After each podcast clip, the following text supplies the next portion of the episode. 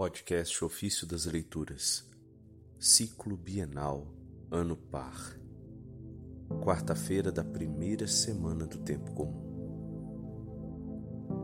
Quando chegou a plenitude do tempo, Deus enviou seu Filho para que recebêssemos a adoção de filhos. Da primeira epístola de São Cirilo de Alexandria, Bispo.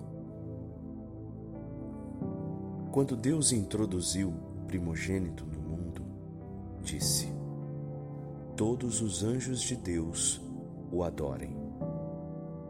Isso está na, na carta aos Hebreus, capítulo 1, verso 6.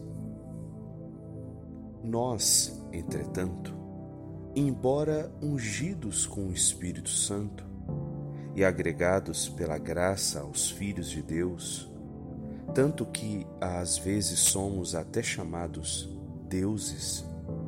Não ignoremos, não ignoremos a mediocridade de nossa natureza. De fato, somos terra e pertencemos ao número dos servos. Ao contrário, Jesus não é vinculado às leis de nossa natureza mas, por natureza, é, na verdade, Filho de Deus. É o Senhor do universo. E dos céus se dignou a vir até nós. Nós que queremos acreditar retamente, não afirmamos que Deus Pai se fez carne ou que a natureza divina nasceu de uma mulher. Antes de se cobrir da natureza humana, mas afirmamos que o Verbo, cuja natureza é divina, nasceu homem da Santíssima Virgem e veio a este mundo e adoramos na unidade de uma pessoa o único Deus e Senhor Jesus Cristo. Por esse motivo, não o deixamos sair dos limites divinos, assumindo um corpo humano, nem por causa da semelhança que tem conosco, incluímo-lo dentro dos limites da natureza humana. Estabelecido isso, facilmente entendes porque o Verbo, gerado por Deus, quis se aniquilar espontaneamente. E como ele, que por sua natureza é livre, humilhou-se, assumindo a forma de servo. Assim, aquele que veio em socorro da raça de Abraão, o Verbo que é Deus, tornou-se partícipe da natureza humana. Na verdade, se pensamos nele como apenas um homem, por que então veio em socorro da descendência de Abraão como se fosse algo naturalmente estranho e diferente de si?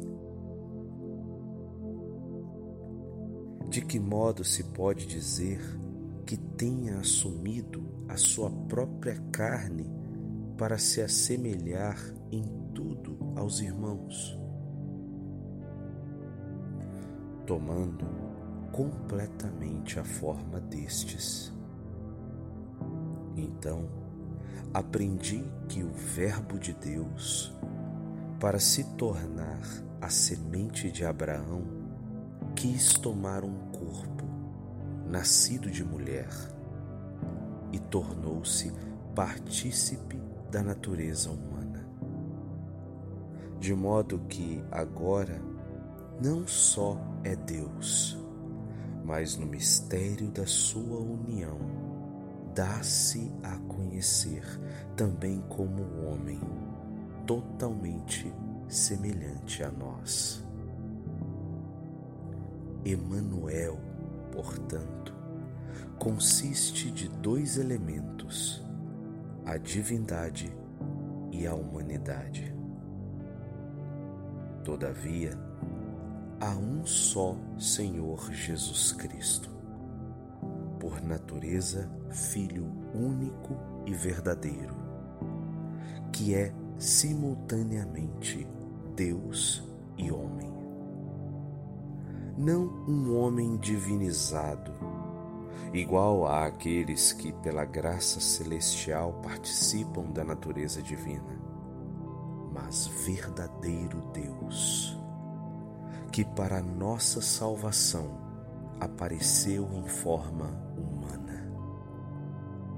Como também Paulo afirma, mas quando chegou a plenitude do tempo, Deus enviou seu filho, nascido de mulher, nascido debaixo da lei, a fim de redimir os que estavam sob a lei, para que recebêssemos a adoção de filhos. Paulo disse isso na carta aos Gálatas, capítulo 4, versos 4 e 5.